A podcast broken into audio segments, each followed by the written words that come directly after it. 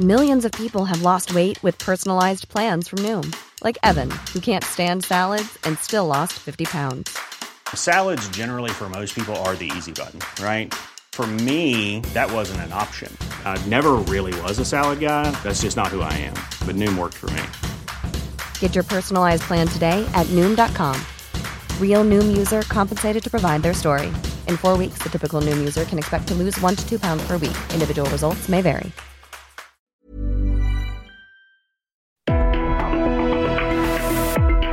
Hablando fuerte, una visión actual del mundo laboral. Con Pedro Aces.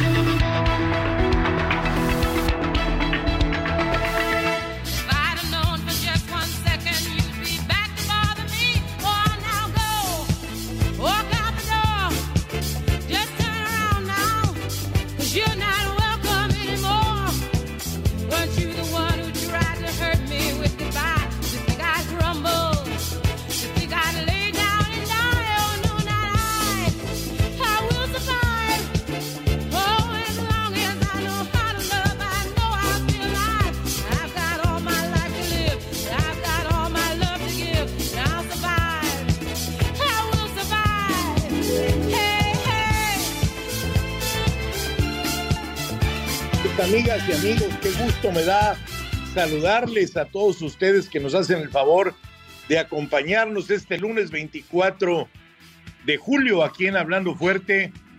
Yo soy su amigo Pedro Aces y como lo hemos hecho desde hace 200 semanas, hoy estamos abordando con todos ustedes los temas que están marcando la tendencia en la esfera laboral, política, productiva de nuestro país y del mundo. Gracias a ustedes, estimados radioescuchas. Hoy llegamos a nuestra emisión número 200.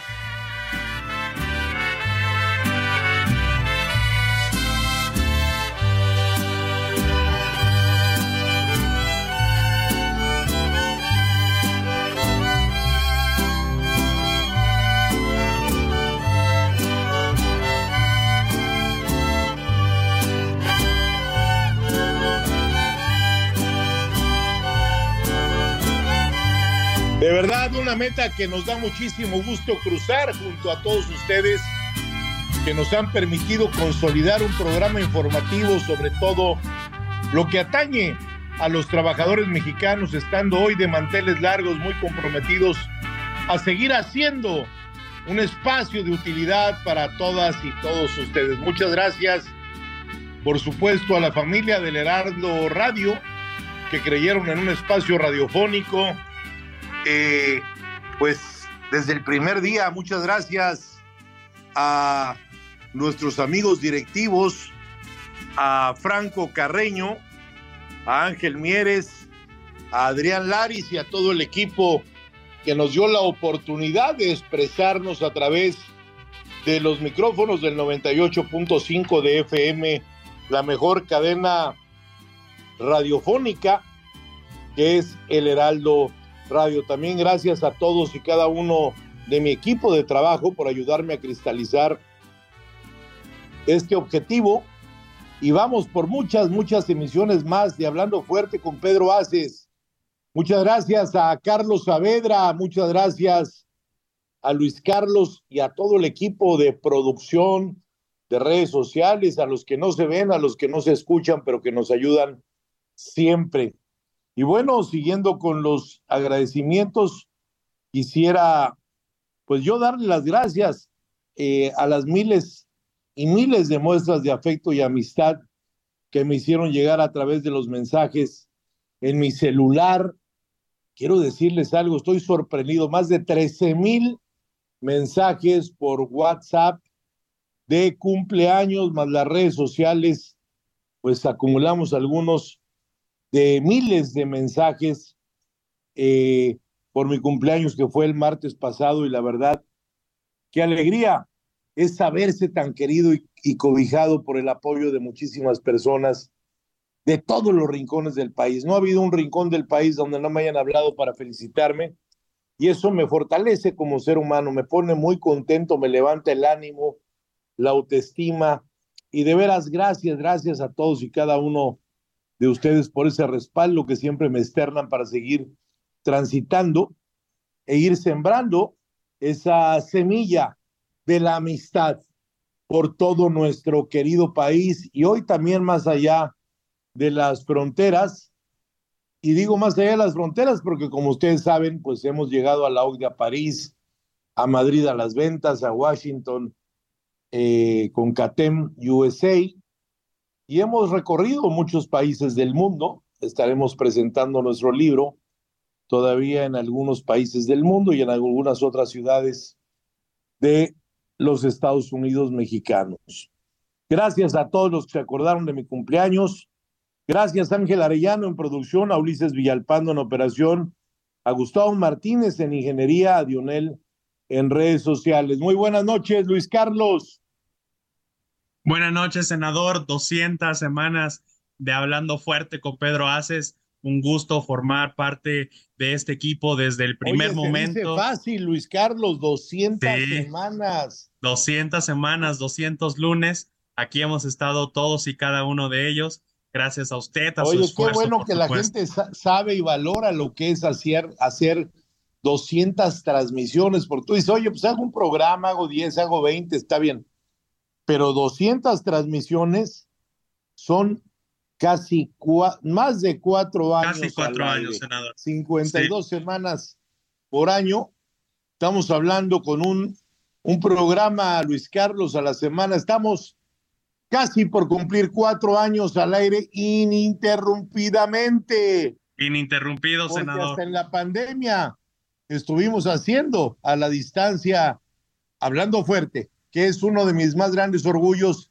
Y gracias a ti, de veras, por todo tu apoyo, por todo tu trabajo y por todo tu esmero, al igual que a Carlos Saavedra. Gracias a usted, senador, y por supuesto, gracias al público que nos ha acompañado, a nuestros queridos radioescuchas, que como siempre, desde el primer, la primera emisión se estuvieron comunicando, se han seguido comunicando y estoy seguro que hoy también lo harán a través de la línea telefónica. Es el 55 56 15 11 74 y las redes sociales, senador, en Threads, en Facebook, en Instagram y ahora ya no es Twitter, ahora es X, esta red social que ya cambió, se está anunciando cambios, pues que todavía ni sabemos muy bien por dónde van a ir, pero que ya sin duda van a ir haciendo una nueva red social, uno de los tantos cambios, senador, que a usted le ha tocado narrar desde estos micrófonos a lo largo de estas 200 emisiones. Así es, 200 programas al aire. Se dicen fácil, espero que ahí Adrián Leris, Laris, nuestro director, nos felicite, ¿sí? Porque pues yo no creo que todos los programas del Heraldo Radio hayan ya cumplido 200 programas. ¿O tú lo crees, Luis Carlos? Pues a lo mejor algunos, senador, que, va, que van todos los días, nosotros lo hacemos de manera semanal, por lo cual es un logro que nos ha costado mucho, que le ha costado mucho a usted y que sin duda, pues no, no todos han estado aquí en estos cuatro años en el Heraldo Radio. Porque además supiera la gente todo lo que dejamos de hacer, que nos tenemos que detener si estamos en una gira, como es mi caso en este momento, y dices, a las 8.30 de la noche paramos la agenda porque a las 9 entramos al aire. Y donde estemos, desde ahí transmitimos. Si supieran dónde estoy ahorita, no me lo creerían. Un gran esfuerzo, un gran esfuerzo de todos, senador, sobre todo de suyo. Bueno, y le doy la bienvenida a este su programa. Después de decirles que no dejen de seguirme en mis redes sociales. Ya no es Twitter, ahora es ex. eh, en Facebook. En otra que es buenísima, que es Instagram. Y en la nueva, Luis Carlos, la nueva, que somos pioneros En Threads, ahí estamos también, senador. en Trends. Buenas noches, Carlos Saavedra. Muy buenas noches, senador. Muy buenas noches a todo nuestro auditorio. Senador, muchas felicidades por 200 programas, 200 semanas al aire, casi cuatro años. La verdad es que nuestro reconocimiento por este gran esfuerzo y agradecimiento por el privilegio de acompañarlo. También felicitar a Luis Carlos allá en cabina y a todos los colaboradores que han pasado por este programa, desde compañeros en cabina, eh, políticos que han participado con su comentario, todas las entrevistas que hemos tenido, grandes personalidades han pasado en estas 200 programas y aquí hemos, hemos visto y platicado y comentado eh, eventos, senador Luis Carlos, que han cambiado el mundo, cosas incluso que tenemos preparadas para este programa que siguen cambiando y transformando todo lo que estamos viviendo. Así que es un privilegio estar aquí participando y transmitiendo en el Heraldo Radio, senador. Muchas felicidades. Muchas gracias, Carlos, a ti por tu trabajo, a todas las gentes que han colaborado a lo largo de estos cuatro años, a La Pálida, a mi querida Lucy Mesa, a la senadora Lucía Mesa de Morelos, que sigue colaborando, que en un momento más escucharemos su comentario, a Josefina Vázquez Mota, que también largo tiempo estuvo aquí con nosotros, y a tantos y a tantos invitados que hemos tenido. A lo largo de estos cuatro años, algunos ya se nos adelantaron en el viaje a la eternidad. Hemos tenido gobernadores, secretarios de Estado, senadores, diputados, arzobispos, obispos, curas, gente de la sociedad civil, diputados locales, deportistas connotados, toreros, bueno, un sinfín de gente, Luis Carlos.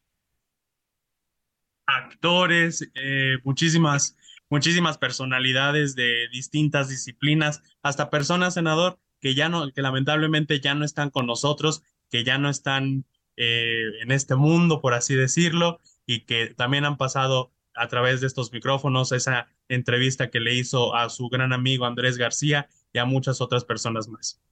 Oye, ese, ese programa con Andrés García, que no era mi amigo, era mi hermano de vida, fíjate, fueron, yo creo que 38, 39 años de amistad con Andrés. Y ese programa a mí me impactó porque hablamos de todo, hablamos de la historia, de nuestras vidas, de esa gran amistad, que al final del camino la amistad es lo más valioso que tiene el ser humano. Yo creo que hay que pasarla próximamente porque la gente me ha escrito mucho a mí en lo personal, para volver a escuchar esa entrevista con Andrés García. ¿Tú te acuerdas quién fue la primera o el primer personaje que entrevistamos cuando arrancamos nuestro programa? ¿Te acuerdas quién fue o no? Yo creo que sí, senador. A ver si no me equivoco, fue el senador Ricardo Monreal en esa emisión de, de septiembre de 2019. Fue su eh, padrino, ¿no? No, no, no, no. Mi compadre mi compadre. Bueno, del programa, del programa. Ricardo estuvo también en el segundo programa, ¿te acuerdas quién o no? No, ahí sí ya no me acuerdo. El obispo Onésimo Cepeda. En paz descanse. en paz descanse, que en paz descanse. Que era como, como el ave de las tempestades, odiado por muchos y querido por otros. Me acuerdo que quería yo eh, un día invitarlo a comer y me dijo, voy con una condición. Y le dije, ¿con cuál condición, mi querido obispo? Y me dijo que antes de que vayamos a comer tú y yo, venga Carlito Saavedra a mi capilla a confesarse. Y se cumplió. Se cumplió, fue Carlitos. ¿Cómo te confesó? Platícale a la gente. Pues llegué tarde, senador. La verdad es que llegué tarde y estaba un poquito enojado. Este, pero sí, tuve que, tuve que redimirme. Es un gran, un gran personaje. ¿Tu cartera regresó sana y salva o no? no, la dejé en el carro porque usted me, me, me envió con buenas advertencias. pero la verdad es que un, un gran personaje. Totalmente de acuerdo.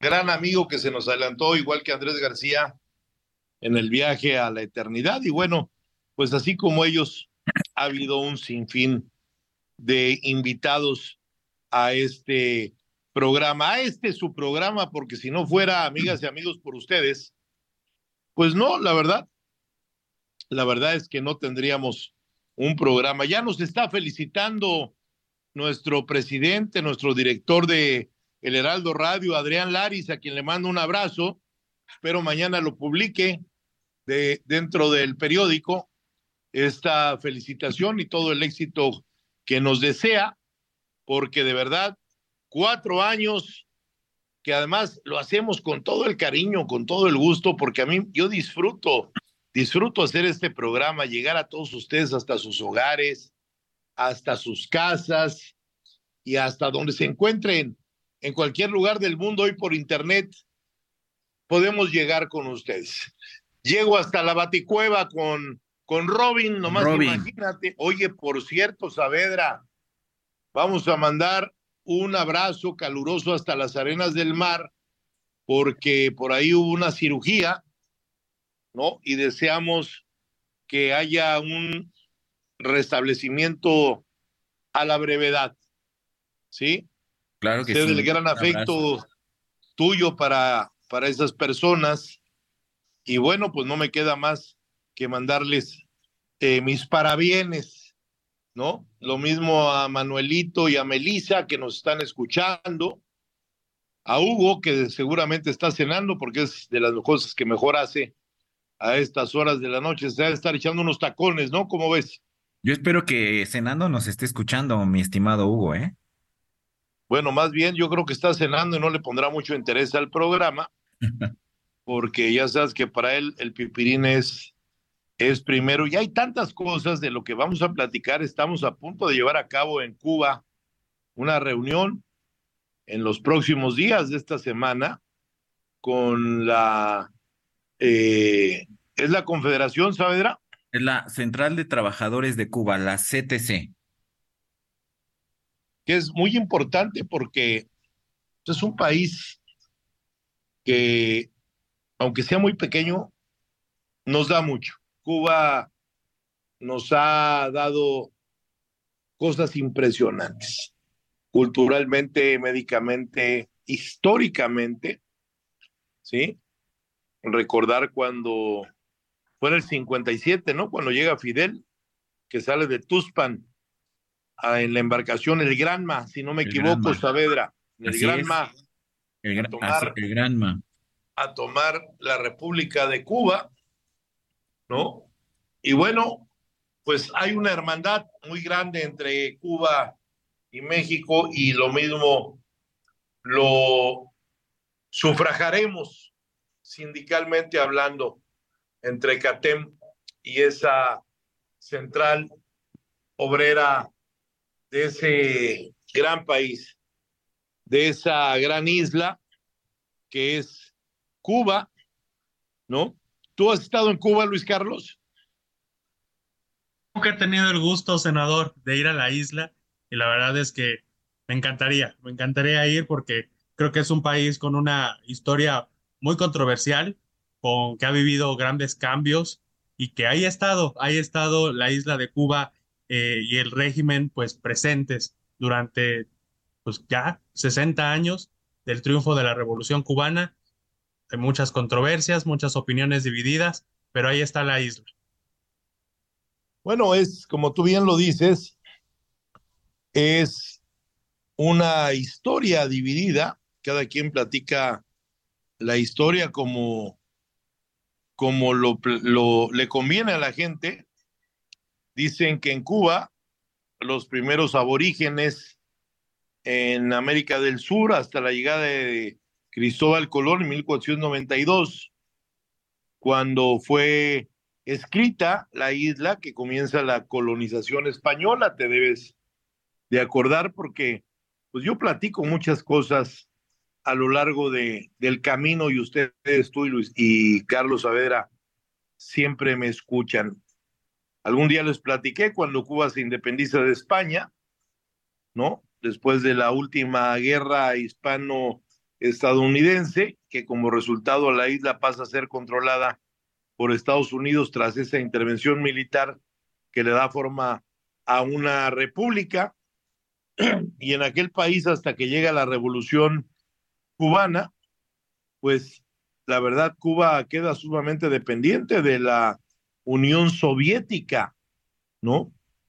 Era un, era un país, aunque sea una isla, pero era un país totalmente socialista dentro de América eh, Latina, ¿no? Y bueno, pues cuando llega nada más y nada menos que además sale de México, porque aquí, aquí se hizo eh, Fidel Castro, ¿no? Esa es la realidad, salió de, Tuxpan, Veracruz, donde estuvo preparando a su grupo armado para ir a dar eh, pues esa libertad, libertad que, que Cuba no tenía y luego para muchos fue mejor y para otros fue peor, porque dicen unos que la libertad empezó con Castro y otros dicen que la libertad se acabó cuando llegó Castro, que se volvió, se volvió una anarquía. y bueno, pues Cuba es uno de los 13 países que forman la América insular, junto con las Antillas, ¿no? En ese mar Caribe. La isla de Cuba tiene un origen, pues, orogénico, completan el archipiélago, la isla de la juventud, y, un, y más, fíjate esto, esto es importante, más de un millar de callos, callos como el Cayo Brujas, el Cayo Santa María, el Cayo Guillermo, el Cayo Cruz, Jardines del Rey.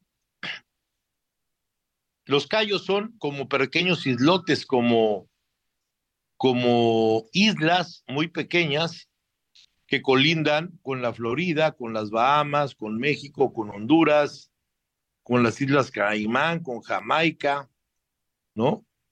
Eh, con las Antillas, al norte, con el Océano Atlántico, pues tiene 793 kilómetros del Triángulo de las Bermudas, que separa a los Estados Unidos, ¿no?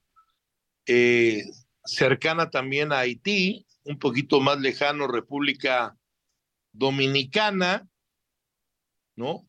Más lejano todavía Puerto Rico, y bueno, la verdad es que Cuba, quienes hemos tenido la oportunidad de estar ahí, pues la verdad es un lugar sensacional. Y bueno, decirles que en Cuba eh, se trató de reforzar su sistema democrático, pero tras fuertes conflictos sociales y tensiones políticas, en 1952, que es lo que yo le les platicaba, se dio un golpe a la dictadura de Fulgencio Batista. Batista huyó de Cuba el primero de enero de 1959, después de más de tres años de la lucha armada, que fue ese movimiento que yo les platicaba que salió de Tuxpan, encabezado por Fidel Castro, ¿no? Y algunos años después, ocho, nueve o diez años después, se funda el Partido Comunista de Cuba, que desde ese entonces gobierna el país, ¿no? Es un partido que tiene pues una relación eh, a favor de la Unión Soviética y en contra de los Estados Unidos, y es parte de lo que ha pasado en estos años. Cuba se autodefine como Estado socialista de derecho y justicia social, con un sistema político único gobernado por ese partido comunista que es el PCC y calificado como una dictadura para unos, y lo vuelvo a repetir, para otros, pues es la libertad. Eh, ocupa el puesto 73 en el desarrollo humano elaborado por la ONU y el sexto entre los latinoamericanos, de acuerdo a los datos suministrados por el gobierno de Cuba eh, era el único país del mundo que cumplía dos criterios. Y de esto vamos a seguir platicando con Carlos Saavedra más adelante, después de un corte comercial. No le cambien, estamos en Hablando Fuerte, yo soy Pedro Aces y vamos a un corte comercial y regresamos.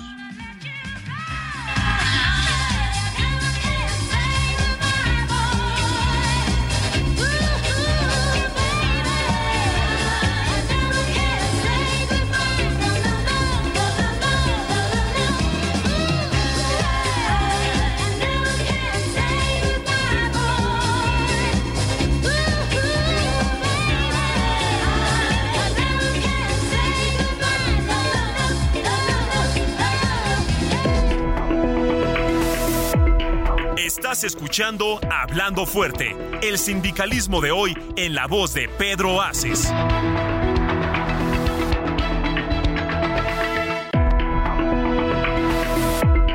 Esto es Hablando Fuerte con Pedro Aces. Continuamos.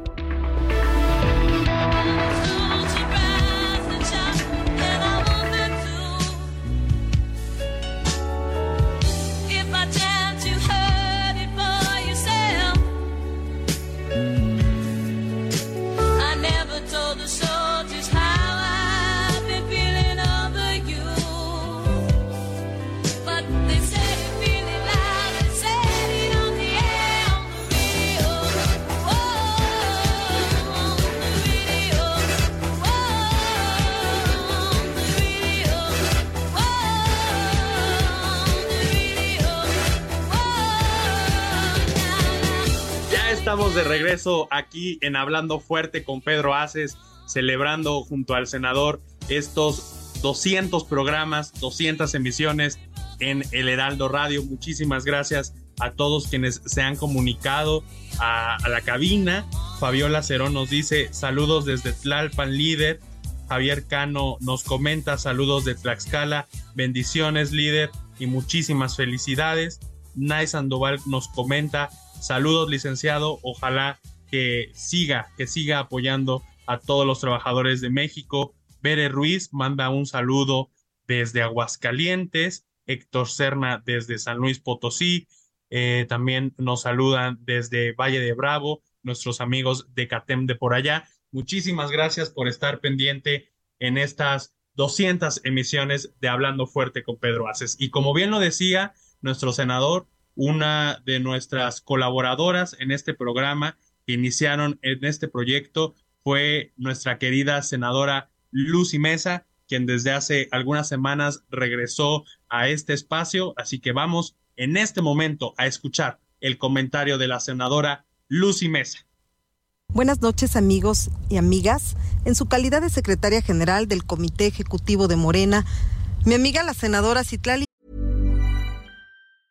I'm Sandra, and I'm just the professional your small business was looking for. But you didn't hire me because you didn't use LinkedIn jobs. LinkedIn has professionals you can't find anywhere else, including those who aren't actively looking for a new job but might be open to the perfect role, like me. In a given month, over 70% of LinkedIn users don't visit other leading job sites. So if you're not looking on LinkedIn, you'll miss out on great candidates like Sandra. Start hiring professionals like a professional. Post your free job on linkedin.com/people today.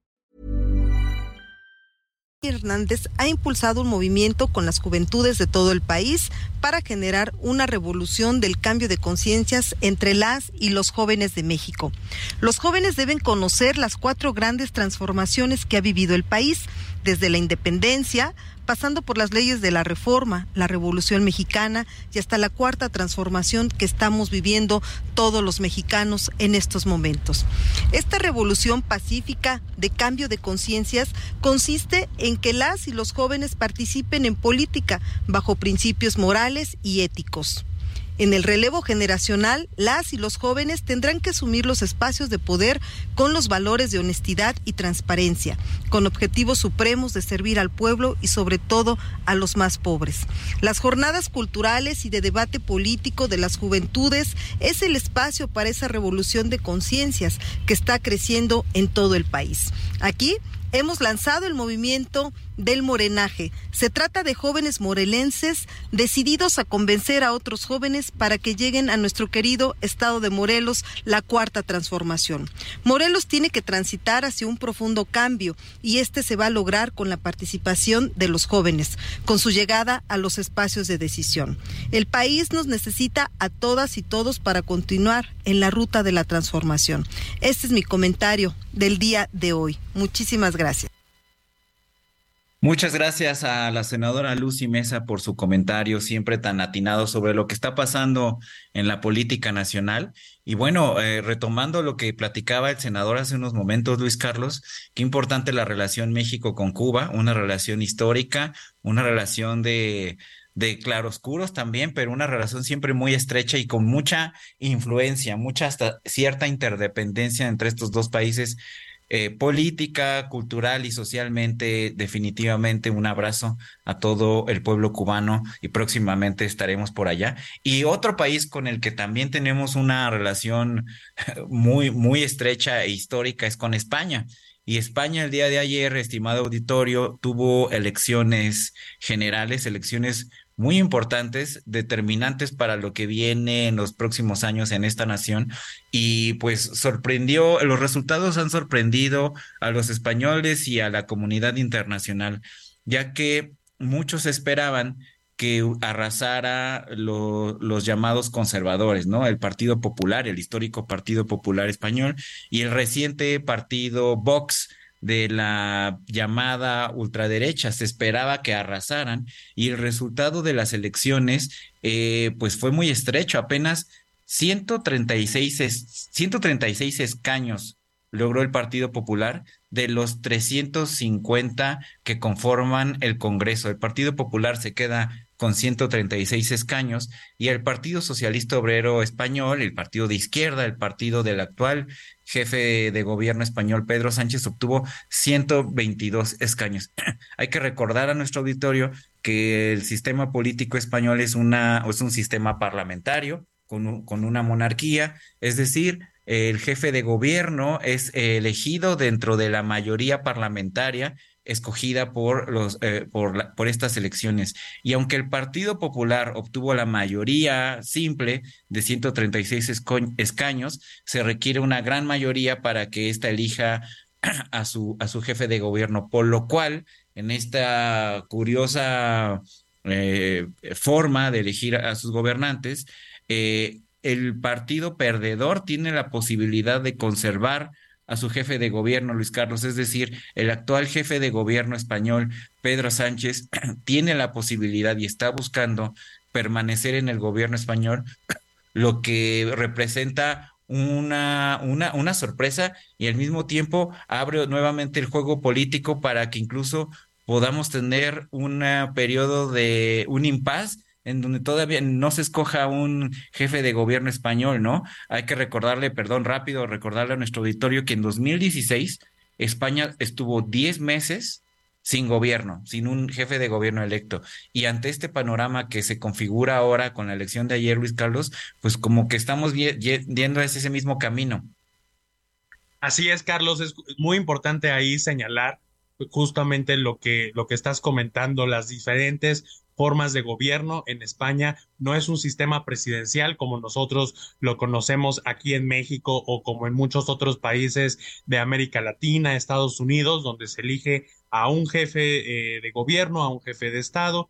Las personas eligen una persona y él invita con la autoridad que tiene a, eh, bueno, a, su gabinete y forma gobierno. En este caso, al ser un, un, un, sistema parlamentario, en realidad son los legisladores los que tienen que hacer alianzas, los que tienen que negociar. Es ahí donde hay un mayor quizá equilibrio de poderes, pero que también puede llegar como bien comentabas, eh, pues a un impasse ahí de inestabilidad de que no haya gobierno, imagínense, es como si aquí nos quedáramos eh, sin autoridades, sin ministros de salud, de trabajo, de las distintas dependencias gubernamentales que dan forma a la vida política y pública de un país. En España, pues esto es lo que, lo que está sucediendo. Sin duda va a estar muy interesante lo que las negociaciones que se den, los diferentes debates que, que se vayan conformando, porque bien como bien lo comentas, Carlos, es algo que suele pasar o que ya ha llegado a pasar. Diez meses sin que se que, sin que formen gobierno, sin que sean capaces de formar una coalición gubernamental. Vamos a ver en esta ocasión cuánto les toma. Sin duda, muy interesante, no únicamente para España, sino también para el proyecto de la Unión Europea, que es lo que esté pasando en este país tan importante, que es uno de los que mueven mayor cantidad de bienes, de servicios allá en la Unión Europea. Va a estar muy, muy interesante. Sí, totalmente. Nada más para finalizar esta parte de, la elección en España, Pedro Sánchez ha estado los últimos cinco años y hasta que se forme gobierno, hasta que se designe un nuevo jefe de gobierno español, pues Pedro Sánchez permanecerá.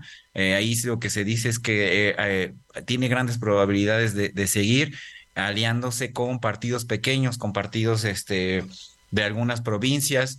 Y bueno, el Partido Popular para para poder eh, formar gobierno con su líder, pues tendría que ceder mucho, tendría que ceder muchas políticas y quizá, quizá tendría que ir en contra de, su, de, su, de lo que eh, promovió en campaña. Así que vamos a ver lo que pasa en España, que va a ser muy interesante los próximos meses.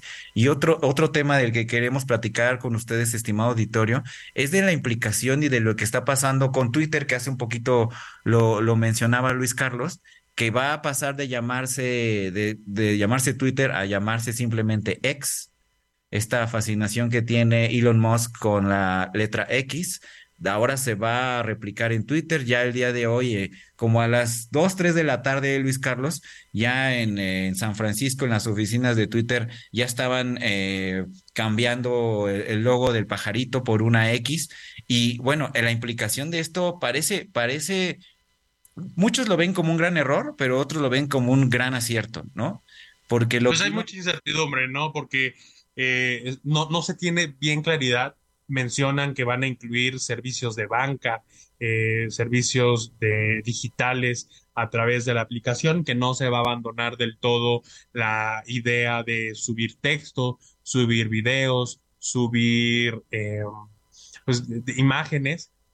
Ahí, ahí quedará a lo mejor en el recuerdo, pues esa red social que empezó desde, desde hace pues ya bastante años, que cambió la comunicación política, la, la comunicación pública, que fue parte fundamental de procesos electorales como en Estados Unidos en el 2016, en el 2020. Se, se vivieron grandes cambios a través de Twitter y bueno, ahora es ex. Vamos a ver de qué se trata porque sin duda pues es una de las plataformas que dieron vida a lo que hoy conocemos como las redes sociales. Las redes sociales, a la interacción eh, de, de, de, las personas. Twitter fue fundamental para eso.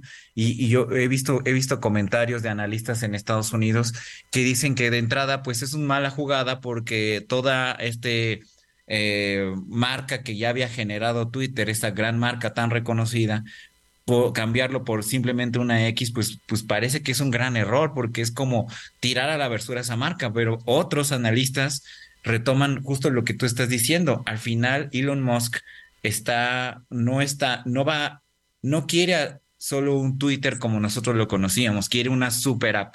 Estaba, estaba viendo un, algunos análisis que hasta quiere que sea también una aplicación de citas y muchos lo comparan como con lo que hoy es WeChat en China, que es una aplicación que sirve prácticamente para todo. Y estaba viendo que Elon Musk decía que lo que quiere es que sea el mayor, eh, la mayor plataforma de transacciones financieras y de pagos en el mundo, si todo sale bien. Yo creo que eso es algo increíble, que tú puedas abrir tu aplicación X y que ahí tengas literal todo. Yo lo que sí, le, a mí de entrada, yo creo que Luis Carlos suena un poco arriesgado ya que si hace unas semanas Meta, eh, Mark Zuckerberg sacó una aplicación para competir contra Twitter y tú quitas la marca Twitter, pues le das mucho, de entrada le puede dar un empuje a Threads, porque va a ser como la, digamos que la única aplicación que formalmente solo se dedica a lo que se dedicaba a Twitter, ¿no? Ahora como que pierde un poco de entrada, pasarán algún tiempo, algunos meses en los que identifiquemos bien Twitter o X a qué va, a qué va, ¿no? Aparte, Carlos, una cosa muy importante de, de, subrayar es que tan solo hace unas semanas, cuestión de hace unos dos meses, a todas las personas que tenían la llamada, la famosa palomita azul, que fue muy característica en Twitter y que la querían conservar, les vendieron esta suscripción llamada Twitter Blue, que fue sí. una suscripción que se las vendieron por 12 meses que se hizo el pago, se tenía que hacer el pago de manera anticipada para tú poder conservar esta palomita y te, te vendían como eh, distintas características, distintas ventajas de por qué tener Twitter Blue. Y ahora con este cambio, pues no se ve eh, o no queda claro si van a respetar esta suscripción, si va, si va a haber valido la pena el haberse suscrito a esta plataforma en su versión Plus, podría decirse. Así que, pues la verdad es que salen más interrogantes, hay más preguntas de que respuestas en este cambio en todo lo que se ha eh, anunciado en las últimas horas, por lo menos hasta ahorita en los celulares sigue apareciendo el pajarito azul, pero la verdad es que está viviendo sus últimas horas, Carlos. Así es, y otro, y otro cambio que es lo que platicamos, están pasando los cambios, cada semana hay algo de lo que vamos a hablar en los próximos años, de lo que vamos a vivir y va a tener repercusión en los próximos años. Otro cambio que eso se está dando además en, las últimas, en las últimas horas es que OpenAI, es la empresa creadora de ChatGPT, no quiere o acaba de anunciar que no quiere que su sistema de inteligencia artificial eh, em, se empiece a utilizar como una máquina de reconocimiento facial. Y eso es porque a partir de un experimento que, bueno, de, un, de, una, de unas pruebas que hicieron, vieron cómo eh, las repercusiones de, de que ChatGPT empiece a emitir imágenes de personas que existen, es decir, que, eh, que de personas como yo, como tú, puede tener una repercusión negativa eh, a partir de hackeos. Y esto es importante porque a partir de que salió ChatGPT, que se saltó al público la inteligencia artificial, uno de los grandes temas y las grandes preocupaciones es qué va a pasar con muchos trabajos. ¿Qué va a pasar? ¿Cómo va a importar y va a impactar esta inteligencia artificial en el mundo laboral? Y de repente se empezaron, comenzamos a pensar en los trabajos como que parecían más inmediatos, los, los escritores, ¿no? Pero resulta que con, con lo que ha pasado hace una semana con la huelga de los actores en Hollywood, que ahora, que, que lo que uno de los grandes, grandes exigencias y demandas que tiene Luis Carlos es que su imagen, su rostro escaneado, no pueda ser, digamos que, comprado y, y, y utilizado sin su permiso. Es decir, los estudios están ocupando la inteligencia artificial similar a la de ChatGPT para escanear los rostros de los actores, utilizarlos en películas, en series, y lo que está pasando es que no terminan no pagándole todas las regalías que se les deben de pagar a los actores por una actuación, ya que esa actuación lo que alegan los estudios es que es una actuación a partir de una inteligencia artificial, Luis Carlos. Entonces, esto es un gran debate, esto es un gran debate que ya tiene un impacto real en las calles en Estados Unidos con los actores que hace una semana, les reitero, eh, se unieron a los escritores en una huelga que ya lleva, escritores de Hollywood que ya llevan bastantes meses y que lo que están pidiendo es que su trabajo sea eh, reflejado con el pago. Eh, lo que hasta, es, hasta el momento aplicaba en la industria cinematográfica en Hollywood es que cada actor, cada actriz, cada actor que sale en una serie de televisión o en una película, se le pagaban eh, regalías por su actuación, pero resulta que esas regalías solamente eran pagadas por su aparición en capítulos o películas en televisión nunca se consideró o los contratos no consideran las apariciones de estos actores en el streaming, en lo que es Netflix y en todas las plataformas que conocemos. Entonces los actores de entrada piden, hicieron una huelga porque piden que se les pague también por su aparición en cada capítulo en cada, o en cada película en las plataformas digitales. Y es que cuando su, remuneración, y eso ha salido en redes sociales, muchos actores han subido sus pagos que a veces llegan a ser desde cinco centavos por capítulo lo cual pues suena ridículo para la gran industria que significa Hollywood. Y un poco lo que alegan los estudios es que no, es, no está claro el número de vistas en las plataformas digitales. Al parecer, o no se quiere hacer público, por ejemplo, Netflix no quiere hacer público cuántas vistas tiene cierta serie o cierta película, o simplemente o no tiene el dato o no lo quiere hacer público, porque la implicación de eso no solo es que los actores eh, deban ser mayor remunerados, sino también la competencia, ¿no? ¿no? No sabemos cuántas vistas tiene una película en una plataforma o en otra. Eso todavía no está la suficiente transparencia. Muy diferente, y esa es la costumbre que teníamos, a lo que sucede en los cines. Lo que sucede en los cines, y es donde la industria estaba basada anteriormente, es tenemos el dato transparente y público de los ingresos de la taquilla de cada película desde su semana de estreno hasta que sale de la cartelera.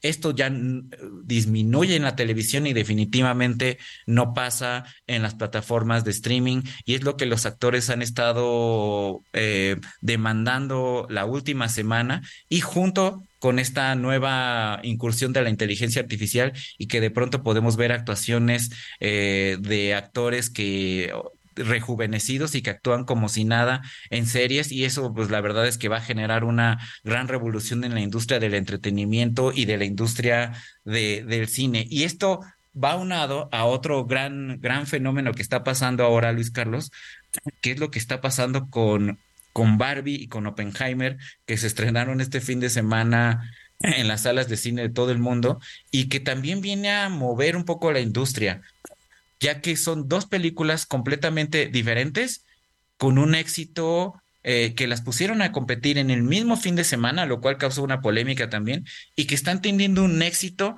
con unas implicaciones eh, que todavía algunos analistas tratan de entender porque son dos películas que no son del típico blockbuster gran estreno del verano, sino son dos películas que tienen una mucha carga, mucha carga histórica, con mucha profundidad, son dos películas prácticamente de cine de autor y que en su primer fin de semana Barbie en Estados Unidos recaudó 162 millones de dólares, una cifra que es de entrada la mayor recaudación en este año y está entre las eh, películas de mayor recaudación en un primer fin de semana de Warner Brothers. Y para los que ya han visto la película, es una película bastante compleja, Luis Carlos. Carlos, pues es que es la eh, prácticamente el cuarto fin de semana con mayor recaudación en la historia del cine. Como tú bien dices, pusieron a competir a dos películas muy distintas de toda la historia. Es el cuarto fin de semana con mayor recaudación en las salas, por lo menos de Estados Unidos, que sabemos que también es un fenómeno que no únicamente atañe a nuestro vecino del norte, sino también a los distintos países. Eh, donde, donde ya se han eh, publicado o ya se han lanzado estas dos películas. Un fin de semana muy taquillero. En, este momento tan complejo para la industria del entretenimiento, para las, los distintos estudios, eh, si bien sabemos que el cine y las series pues es algo distinto, pero la verdad es que está ahí presente estos dos fenómenos, como pueden coexistir una huelga con un eh, momento de mucha recaudación del cine, por lo menos exactamente. Están regresando las personas a las eh, salas en estas dos películas que como bien dices Carlos, pues Barbie no es la típica historia que uno pudiera pensar sobre la famosa muñeca, eh, no es, no es una, una, simple mercadotecnia, que ha habido mucha, por supuesto, alrededor de todo esto, pero que también tiene mensajes muy, muy particulares acerca del empoderamiento femenino, la equidad de género, el propósito de vida. La verdad es que eh, pueden ahí surgir distintos debates y también, por supuesto, la historia de Oppenheimer y el Plan Marshall, que fue que llevó a la realización desafortunada de esas bombas que quitaron la vida a cientos de miles de personas en Japón, esas bombas atómicas que acabaron con la Segunda Guerra Mundial, pero que sin duda tiene muchas implicaciones morales, históricas, que hoy por hoy se siguen debatiendo a más casi prácticamente 80 años de distancia. Oppenheimer, por ejemplo, es eh, la película, la tercera película de mayor recaudación del director Christopher Nolan. Las dos anteriores es Batman, eh, Caballero de la Noche y Batman Inicia, me parece. Eh, pero es la franquicia de Batman. Aquí lo, y la de Barbie y la de Barbie es la, la, película con mayor recaudación dirigida por una mujer. Una mujer. Así que está bastante interesante. Estamos llegando, queridos radioescuchas, ahí al final de esta emisión número 200 de Hablando Fuerte con Pedro Aces. Un gusto de verdad y el agradecimiento por parte del senador y de todo el equipo que él dirige en, por hacernos, hacernos posible llegar hasta sus hogares lunes a lunes en sus eh, traslados para llegar a sus casas. De verdad, muchísimas gracias por hacerlo posible, por ayudarnos a que este programa siga consolidándose como una gran opción para escuchar en la radio. Carlos, pues muy buenas noches, muy buenas noches a todos allá en cabina y les agradecemos, les agradecemos de verdad mucho. Nos escuchamos el próximo lunes a las 9 de la noche aquí en Hablando Fuerte con Pedro Aces.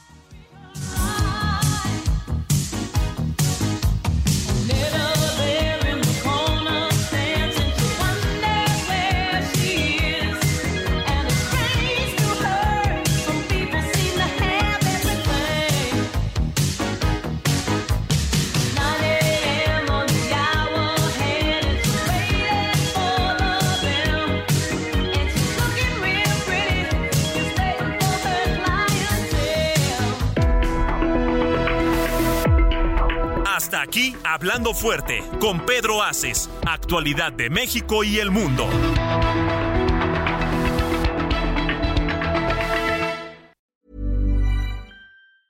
Planning for your next trip? Elevate your travel style with Quince. Quince has all the jet setting essentials you'll want for your next getaway, like European linen, premium luggage options, buttery soft Italian leather bags, and so much more. And is all priced at 50 to 80% less than similar brands. Plus, Quince only works with factories that use safe and ethical manufacturing practices. Pack your bags with high-quality essentials you'll be wearing for vacations to come with Quince. Go to quince.com/pack for free shipping and 365-day returns.